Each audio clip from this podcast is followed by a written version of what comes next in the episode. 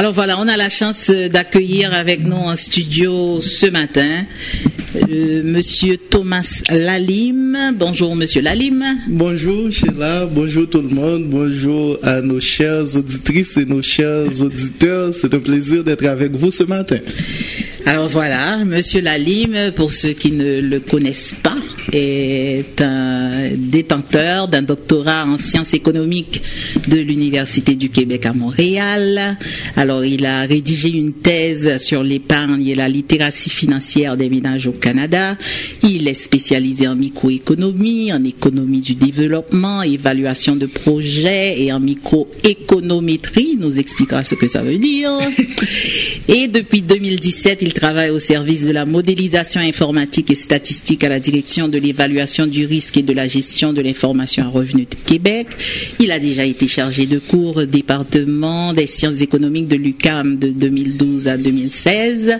Il a travaillé au sein de l'administration publique haïtienne de 2004 à 2008, alors qu'il enseignait dans plusieurs centres universitaires à Port-au-Prince. Et depuis euh, euh, entre 2004 et 2008, il a collaboré comme journaliste économique au quotidien haïtien Le Matin et il anime une chronique économique au journal euh, Le Nouvelliste depuis le mois de mars 2012. On doit respirer pour présenter M. Monsieur Lalim. Il reste plus de chapeau. On est essoufflé. Alors, euh, c'est un plaisir de t'accueillir aujourd'hui ici en studio euh, avec nous. Alors, je dois dire qu'aujourd'hui, Thomas aussi, il est musicien. Hein. Donc c'est pour ça qu'il nous a ramené sa guitare. Et puis euh, entre deux, ou bien à la fin de la chronique, ou bien entre deux segments, il nous servira certainement euh, une petite virgule musicale, n'est-ce pas Thomas? On espère, et justement c'était ça mon premier métier, je dirais. Ou du moins c'est ça que je voulais être. Quand j'étais petit, tout ce que je souhaiterais devenir, c'était être musicien professionnel.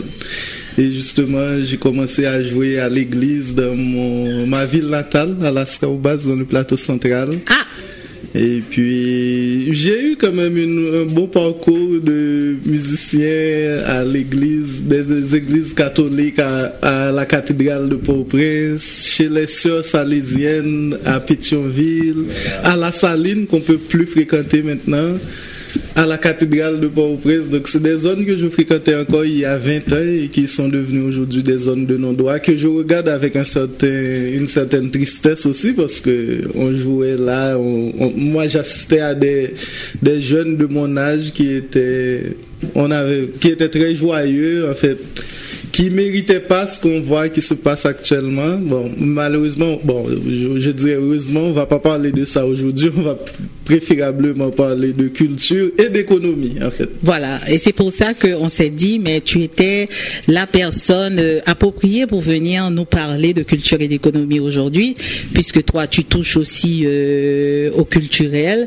Culturel, on s'entend euh, sur d'abord la culture en général, qui englobe ben, ben, ben, les, les, les, us, les coutumes du peuple aussi, ce que le peuple mange, ce qu'il danse, etc.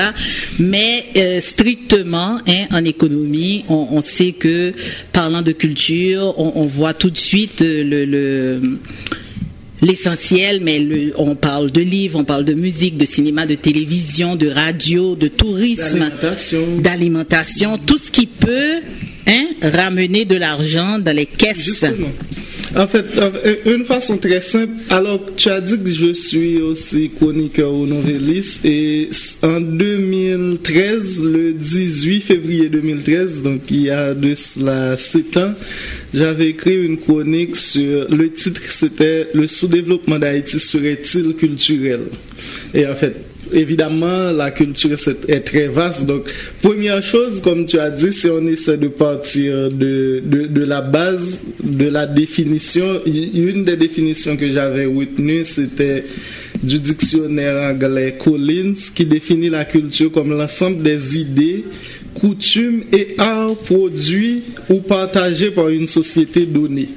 Évidemment, dans cette définition-là, on pourrait me demander où, est l'économie dans tout ça, mais la partie qui va surtout intéresser les économistes, c'est d'autres définitions qui mentionnent surtout les valeurs, les coutumes et les croyances d'une société. Tout à fait. En fait, il y a, il y a plusieurs aspects à voir à ce niveau. Un premier aspect, c'est que quand on parle d'économie, il y a une sous-discipline en économie qui est l'économie du bien-être.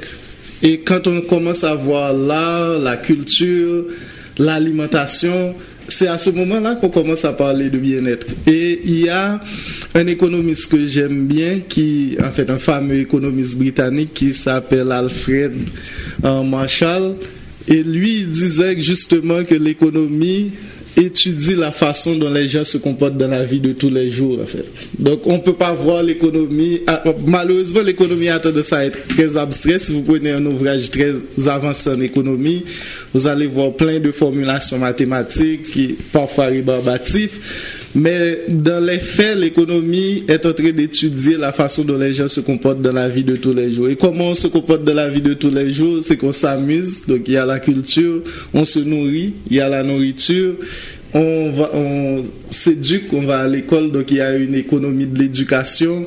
On, on s'intéresse aux soins de santé, il y a une économie de la santé, tout simplement. Et c'est on ça peut, qu'on on dit peut toujours dire que l'argent est l'intersection. L'intersection, oui, j'aime- j'aime. pour- Oui, oui, j'aime ce point parce qu'en fait, à, à la base, il y a la, la notion de consommation aussi. On consomme un bien culturel, on consomme un bien alimentaire, on consomme un bien édu- éducatif, un bien, un soin de santé. Ce sont des consommations, heureusement, ici. ne serait-ce que pour aller faire l'épicerie. pour aller faire l'épicerie. Heureusement, en fait, on a la chance au Canada d'avoir accès plus ou moins, entre guillemets, gratuitement à- aux soins de santé.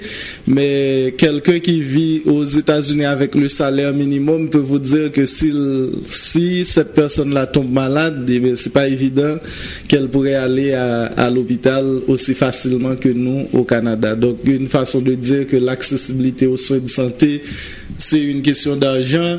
Et à la base de tout ce qu'on dit, avoir des tableaux ici, c'est à la base, il y a eu euh, euh, une contrepartie qui a été fournie, qui est en fait l'argent. Ouais, évidemment, à la base, il n'y avait pas l'argent.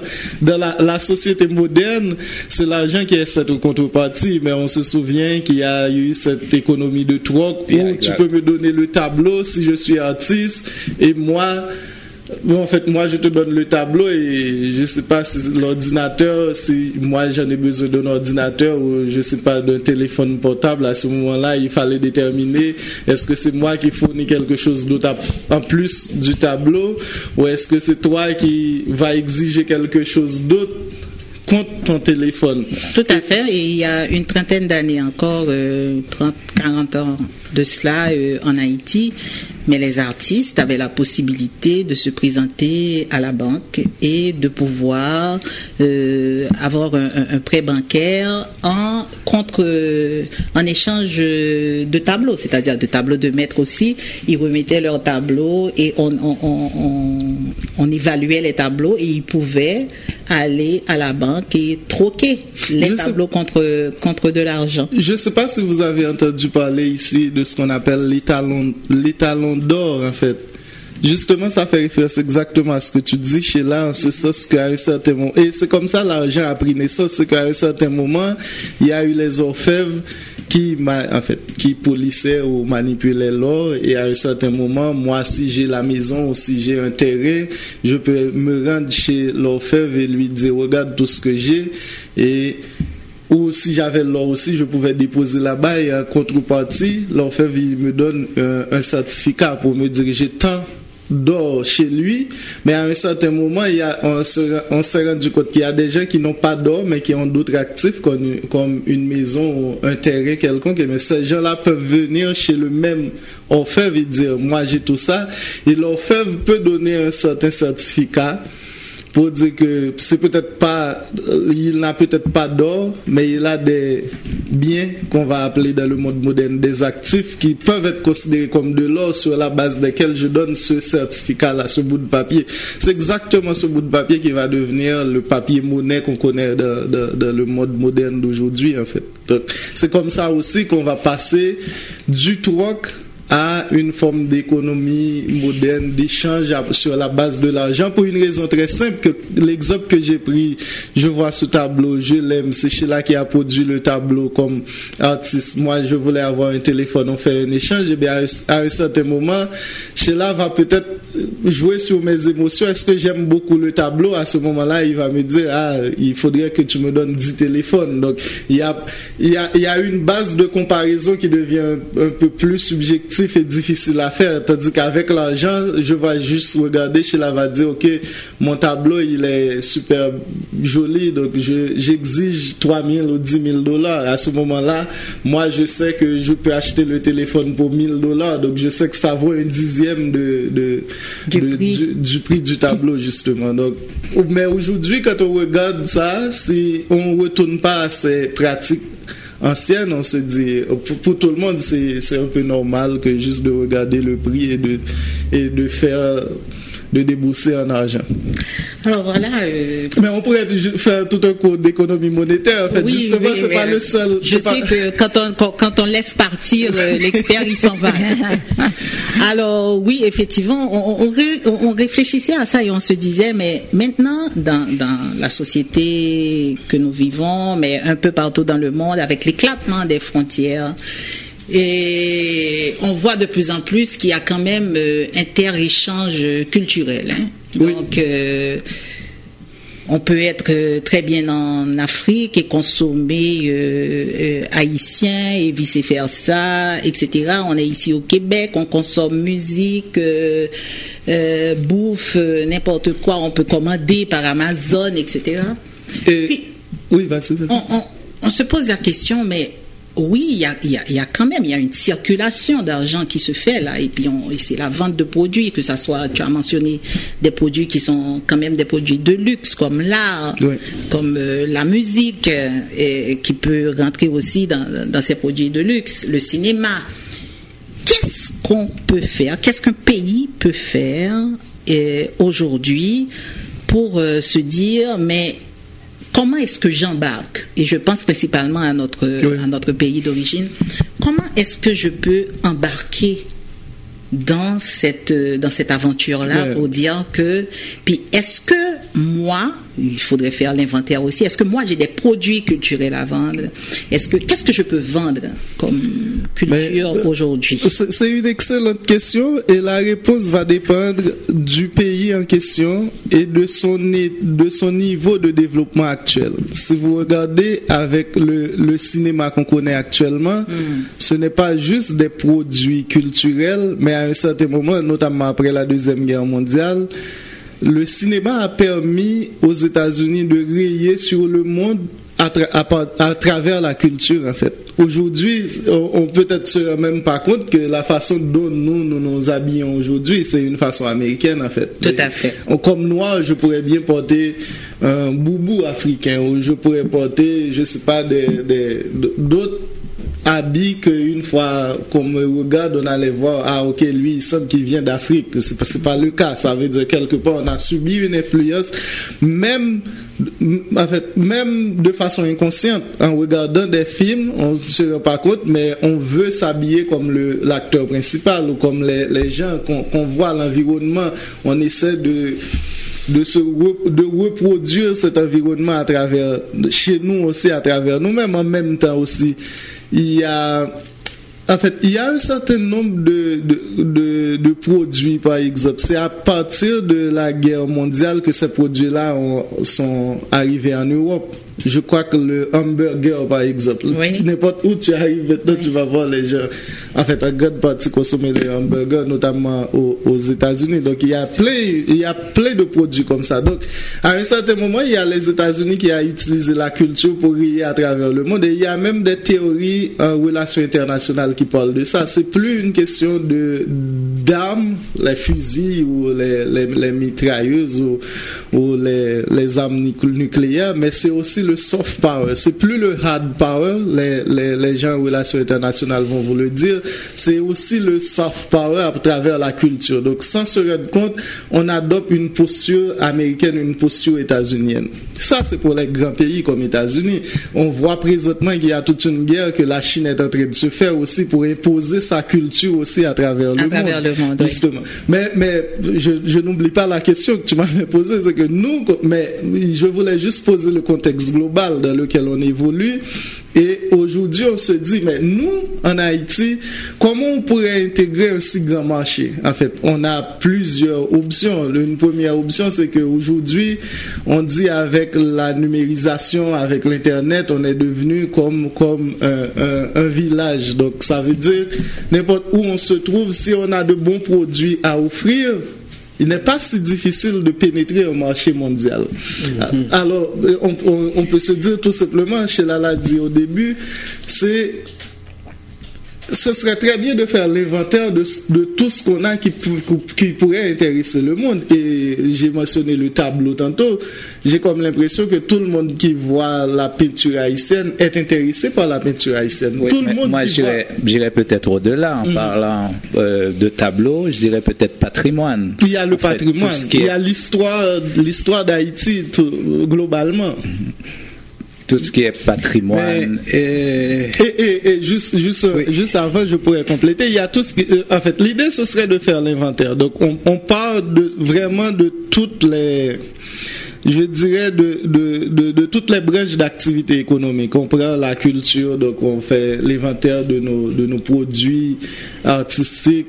Euh, Ça, englobe la, la musique, par exemple. Le compas, on a vu que, que le zouk est aujourd'hui plus connu à travers le monde que le compas. Mais tout le monde, en fait, les gens qui, nous, on sait que le zouk c'est un dérivé du compas, par exemple. Donc pourquoi aujourd'hui le zouk, quand je fais, quand je fais écouter à un ami africain du compas, il me dit ah c'est du zouk. Donc à chaque fois, je suis obligé de préciser non, c'est pas du zouk. Le zouk c'est un dérivé de ce que je vous fais écouter maintenant. Il y a eu coupé cloué. C'est qui m'a dit que à un certain moment, ah c'est Walls Lenné, batteur de de Jakut Number One qui jouait, en fait qui est un des, qui est le neveu de Coupé Cloué, Georges Henry, qui a dit que Georges Weah était rentré en Haïti juste pour pouvoir rencontrer Coupé Cloué avant sa mort. Tellement Coupé Cloué était connu Très et connu apprécié en Afrique. en, en Afrique. Oui, et on sait en Amérique et- et du Sud aussi, vous vous rappelez la musique de Coupé Cloué, Estamos in Colombia. Mm-hmm. Donc ça, il était accueilli à Colombie vraiment comme, comme un roi. C'est pourquoi il s'est prénommé lui-même roi Coupé Cloué. Mais Donc, on l'a sacré roi au Bénin. Justement, donc ça veut dire que on vient de euh, parlant d'économie, on vient d'identifier tout simplement la demande pour un bien, un bien culturel qui est la musique haïtienne et qui est en particulier la, le- la musique, en fait, le compamamba de Coupé Chloé. Donc à ce moment-là, ça nous amène à parler de politique culturelle. Si on veut vraiment, on est, intéressé à voir comment Haïti peut pénétrer ce marché international, la plus difficile, c'est de faire connaître un produit d'un point de vue marketing. Si maintenant Coupé Cloué se fait aussi demander en Afrique, donc automatiquement, Coupé Cloué comme individu ne peut pas se donner toute la, la latitude de faire la promotion de sa musique à travers le monde. C'est justement le rôle d'un ministère de, de, de la culture.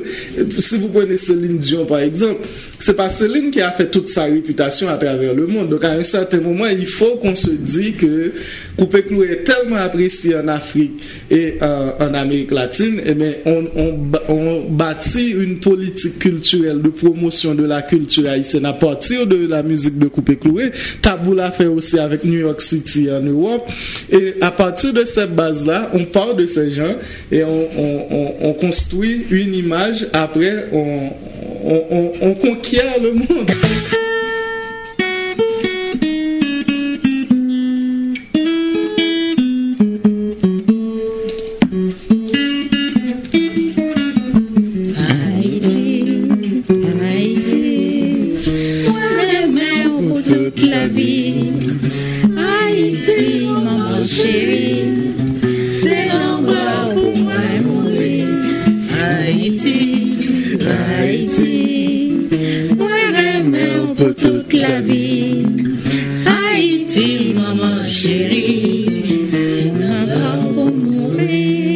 Contenter uniquement de parler de culture. Il Voilà, il faut la vivre. Et on donne aux gens une idée de ce que ça veut dire la culture haïtienne. Oui, oui, oui, oui, oui, tout à fait intéressant. Oui, c'est vrai. euh, la culture, donc, euh, qu'on veut, hein, qu'on veut préserver d'abord et qu'on essaye de, de répandre aussi. Et qui est très riche en fait. Et l'idée, bon, peut-être qu'on n'aura pas suffisamment de temps pour parler de développement aujourd'hui. Mais tu on peut reviendras, j'espère. Ce qu'on peut se dire aussi, c'est que un peuple avec une culture et une histoire aussi riche ne devrait pas être si pauvre en fait économiquement. Ben, quelque part, c'est un paradoxe, mais, un paradoxe qui s'explique par plusieurs. En fait, il y a plusieurs raisons. En fait, qu'on peut-être qu'on va pas rentrer aujourd'hui. Disons pour une première émission, contentons-nous de voir tout ce qu'on pourrait exploiter. On a commencé avec le coupé cloué qui est très apprécié en Afrique, mais euh, je me rappelle, Azor disait par exemple que au, au Japon, il est, quasiment considéré comme, comme un petit dieu au Japon. Tellement on voit, mais tellement d'abord Azor avait, avait un talent inné pour le tambour, pour la chanson aussi. Et puis, quand le japonais il écoutait Azor, il voit que c'est quelque chose qu'il n'avait jamais entendu auparavant. Donc ça veut dire quoi? Ça veut dire que on essayait de voir l'expérience de Coupé Cloué, on voit l'expérience d'Azor malheureusement qui sont partis pour l'éternité qui n'a pas été exploité à leur à leur plein potentiel de leur vivant, mais on se demande est-ce qu'il n'y a pas autant de, talent aujourd'hui? On vient d'écouter la musique de, Paul Beauboin justement. Donc on voit en fait qui est le plus important en économie, c'est la demande. On voit qu'il y a une demande pour Un la culture haïtienne. Il y a un besoin à satisfaire. On émet coupé cloué en Afrique et en Amérique latine. On émet tabou combo. Dans les Antilles, on adore Dadou Basket. Euh, en, Europe, on aimait quand New York City était sorti, ça faisait les hit parades dans les, dans les médias en France. On voit qu'il y a une, en fait, une potentialité très riche à exploiter. On voit aussi que avec la culture, on peut faire ce qu'on n'a pas, ce qu'on n'arrive pas à faire dans d'autres domaines. Maintenant, ça, automatiquement, ça débouche sur plusieurs choses. Ça débouche d'abord sur le tourisme. Euh, la République dominicaine, à un certain moment, la Jamaïque s'est développée énormément à partir du secteur touristique. Oui, je pense que c'est dans ce sens-là que euh, j'allais euh, introduire ma question, justement, parce que même lorsque les gens ne sont plus là, c'est finalement ce qu'on appelle patrimoine matériel ou immatériel. C'est- Il y a quelque chose qui reste et à partir duquel on peut commencer à, à bâtir, c'est-à-dire des expositions, les musées, comment on peut s'organiser pour couper clouer, par exemple, qu'on aime énormément à l'extérieur du pays. On prend Azor qui est très apprécié. C'est vraiment euh, tout ça devient ce qu'on appelle des agents économiques. À Juste- savoir que Azor est, une- est un agent économique même s'il n'est plus là.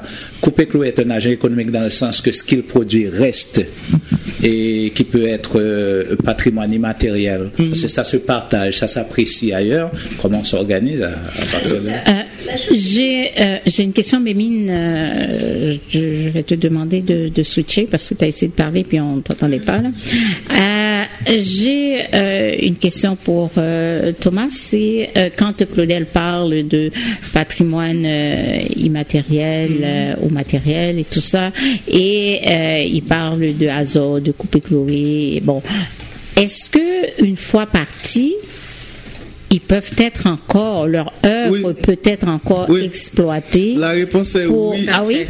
La réponse est oui parce que je me rappelle en 2008, l'an 2008, j- en fait, je venais d'arriver au Canada, mais j'étais sélectionné comme euh, le journaliste haïtien qui devrait couvrir le premier débat Obama-McCain aux États-Unis. On était une trentaine de journalistes, en fait, venant de 30 pays différents. Et on nous a fait visiter plein de lieux, de sites culturels. En fait, le débat se tenait, se tenait en fait à l'université Mississippi, au Miss à Mississippi en fait. Donc l'un des sites touristiques qu'on nous a fait visiter, qui accueillait beaucoup de touristes et beaucoup de gens, c'était le Graceland, chez en fait l'ancienne maison de Elvis, Presley. justement. Donc en fait, pourquoi on peut pas avoir ça? Et en, finalement, Elvis a rapporté beaucoup plus d'argent après sa mort que durant son vivant. Et c'est à peu près la même mais la Michael différence, Jackson. je m'excuse à la différence, c'est que Elvis était déjà euh, euh, un, un patrimoine, même quand il était vivant. Il était très connu de son vivant. Les gens l'appréciaient de son vivant. Il était euh, un, un- un- artiste reconnu mondialement de Oui. son vivant. Donc c'est sûr qu'une fois parti, ben Le- ça devient encore plus. Exemple Michael Jackson, Yeah. c'est la même chose. L'autre exemple que j'allais donner, c'était que j'étais au Japon en 2007 pour une formation en économie du développement justement, et puis bon, on est complètement perdu là-bas, et puis je zappais, je sur la bande FM, et puis je me suis, je tombe sur un journaliste qui fait une émission de plus d'une heure dans un pays en fait développé comme ça, avoir une émission d'une heure sur une seule thématique, c'est rare, qui parlait tout simplement de Bob Marley en fait. Bon. Donc, autre. Alors, c'est bien que tu mentionnes, euh, tu as mentionné Azor, tu as mentionné Bob Marley aussi. Regarde Bob Marley dans ses débuts. Bob Marley, ben, il est circonscrit et dans la région Oui. et à la Jamaïque jusqu'à ce que quelqu'un vienne, hein, et c'est un Anglais qui décide que, mais ça, c'est un produit qu'on peut vendre à l'international. Et aujourd'hui, le reggae est inscrit comme Patrimoine. Exact. immatériel hein, après euh, quelques années. C'est-à-dire, c'est probablement oui, on a le, le, le vecteur touristique le plus important du Ja- Tout de à la. Jamaïque. Claudel a parlé de la Jamaïque tantôt et du tourisme.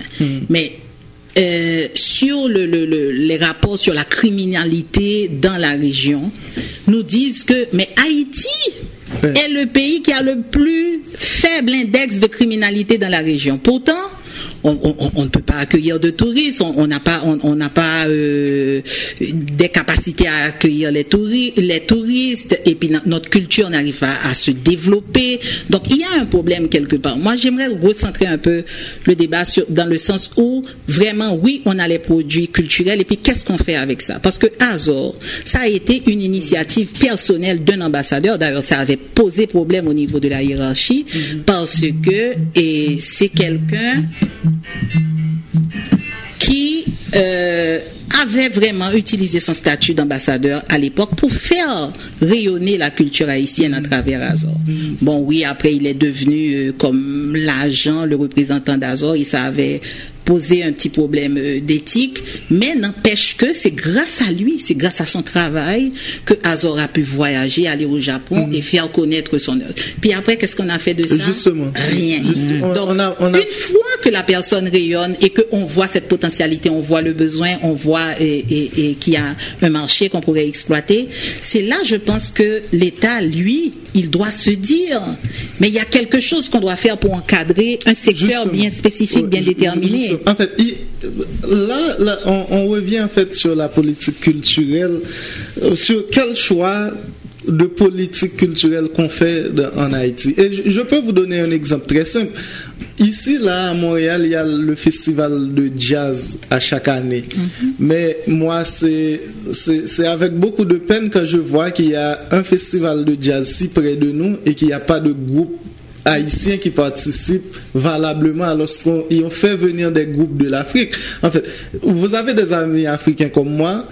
Quelqu'un, un Camerounais par exemple, qui va au Cameroun, le billet déjà c'est autour de, de 1500 2000 dollars. Donc, alors que nous, à 7 800 dollars, si, on, si on se prend très tôt, on peut avoir un billet. Donc, ça veut dire le coût pour faire venir un groupe haïtien à- au festival de jazz devrait être beaucoup plus faible par rapport à un groupe qui, qui vient par exemple de, l'Afrique. Et Dieu seul sait combien qu'on a de groupes Racine, Compas, tout qui pourrait avoir de grandes performances au festival de jazz. Mais à un certain moment, on se dit que je pourrais même prendre l'impact de Montréal. Il y a tellement de joueurs de football haïtiens qui pourraient être utiles à l'impact de Montréal et qui pourraient coûter beaucoup moins cher à l'impact que de faire venir un joueur européen. Donc on se dit pourquoi déjà on commence pas par exploiter ces marchés qui sont plus ou moins à notre disposition. Donc à un certain moment, ça, dépasse le simple... Euh, la simple compétence de l'artiste en fait. Donc c'est pourquoi quand j'ai parlé du ministère de la Culture à un certain moment, il doit ou même au, ministère du Tourisme, au ministère des Haïtiens vivant à l'étranger, il doit avoir des, des cellules au niveau de ces organismes-là qui réfléchissent sur la problématique pour voir, ok, il y a un festival de jazz à Montréal, il y a tel autre festival dans tel endroit, il y a un festival, je crois, à New Orleans aux, États-Unis. Donc on se dit, on ne peut pas les regarder. En fait, il faut avoir il faut euh, vendre cette culture. Il faut vendre notre culture à travers ça en contactant ces gens-là, en leur disant, regarde, nous voici ce qu'on peut vous proposer. Et pendant qu'on est en train de vendre nos artistes à l'extérieur comme ça, quand moi, la dernière fois que j'ai vu Bookman Experience performer au festival de jazz, moi, j'étais pas satisfait. Mais je, je je ne suis pas satisfait parce que le groupe n'a pas bien performé, mais je suis insatisfait parce que je vois que le groupe est livré à lui-même. Il y a juste des gens qui essaient de danser, mais on ne voit pas de chorégraphie vraiment.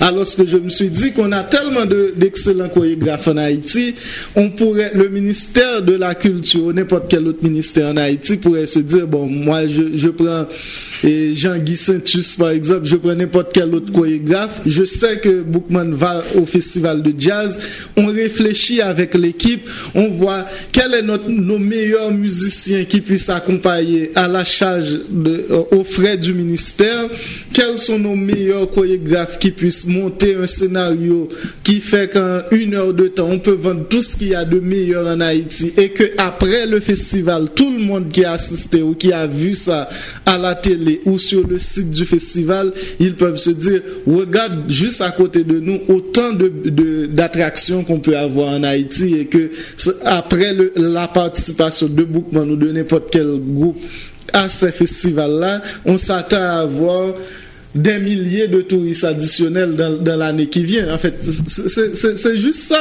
Mais ça prend une vision, ça prend des gens qui ont, qui ont le flair et ça prend des gens qui travaillent pour le pays. Pour le moment, on voit que c'est ce qui nous manque. Je, suis désolée, ça, ça m'embête toujours d'entendre parce que je dis en termes d'inventaire de, par exemple, ce qu'on a oui, on dirait que nous savons tous. Ou bien encore, il y a des gens qui sont là pour bien faire l'inventaire des, produits culturels que nous pouvons offrir ailleurs. En plus, il y a des gens comme vous, bien comme d'autres là, qui réfléchissent, qui ont toujours euh, de bonnes ou belles propositions à faire par rapport à, à, ce qu'on pourrait faire. Toujours plein de choses. Les idées, c'est pas ce qui manque en Haïti. Comme je dis, les beaux rapports, c'est pas ce qui manque. Mais à quel moment ça va être On va embarquer. À quel moment quelqu'un va dire c'est cette personne-là qui est en charge et puis qui va faire marcher les choses. Ça, c'est clair voilà. que, Mais nous savons ce dont nous Comme j'ai dit tantôt, vraiment, il faut, à, côté de, des initiatives individuelles,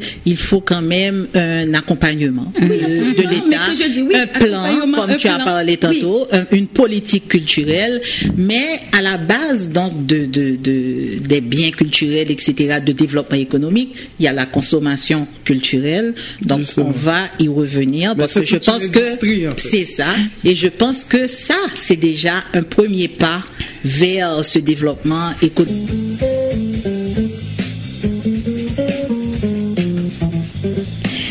Alors, je vous entendais, euh, je vous entendais parler, puis pas plus tard que hier, j'avais euh, une discussion avec euh, le directeur, le directeur de la radio. Justement, on parlait de tourisme, tout ça, et puis parce que il arrive de, de, Colombie et il nous dit comment, avec presque rien, les gens exploitent Est-ce qu'ils ont bon des lieux qui, euh, qui à son, à ses yeux, euh, ne sont pas aussi euh, attrayants que ce que nous avons en Haïti et c'est là qu'il a parlé euh, d'ini- d'initiative personnelle. Il faut que les gens euh, s'investissent aussi dans le tourisme et tout ça. Puis moi, je lui ai dit oui, je suis d'accord, mais sauf que le gouvernement également, à travers son ministère, a un rôle à jouer.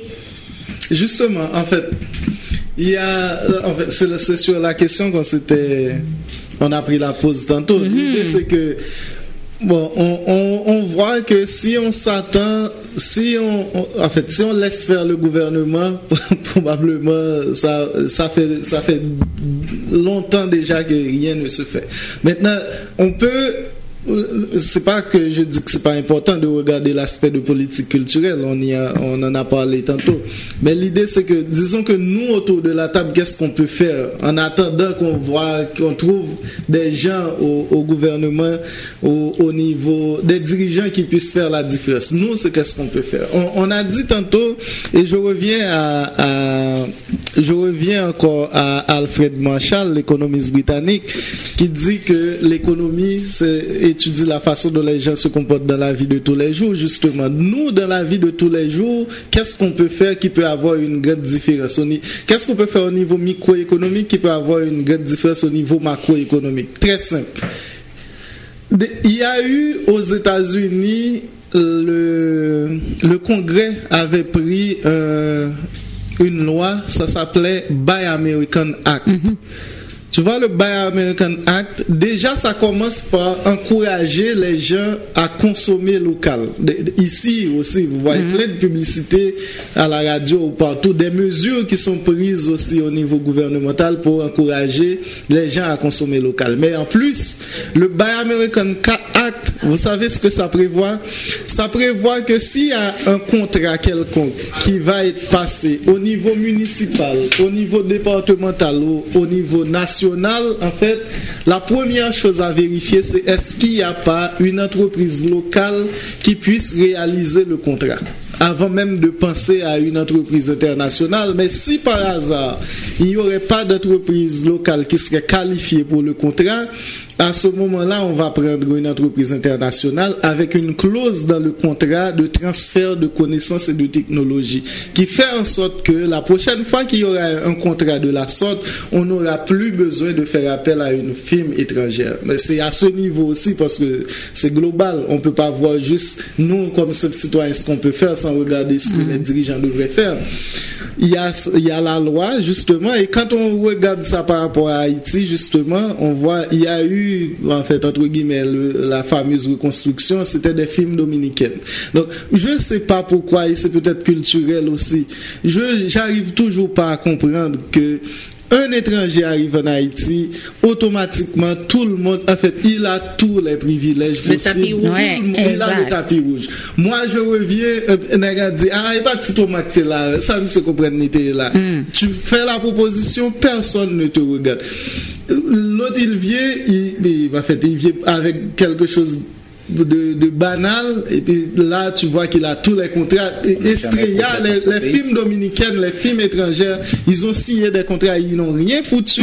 Ils sont partis avec l'argent ils n'ont même pas pour- ils ne sont même pas poursuivis. D'ailleurs dans leur dans leur contrat ils- ils- on ne prévoyait même pas Qu'est-ce qu'il fallait faire en cas où le, le En cas de contrat n'est litige. pas en- en- en respecté. cas de litige. Donc, justement. Et, et, ah, vous voyez, ici, c'est le contraire. Ici, d'ailleurs, prenez n'importe quelle offre d'emploi ici, que ce soit au fédéral, au provincial ou au municipal, on, on- c'est écrit clairement dans l'appel d'offres que la priorité va être donnée d'abord aux anciens combattants, une façon d'encourager les gens qui se sont sacrifiés pour le pays, et aux citoyens canadiens. Ensuite, aux résidents permanents. Donc, quelque part, c'est encore l'idée de Buy American Act ou acheter local, consommer local. Et aussi, il y a une certaine appartenance. Vous prenez la communauté italienne.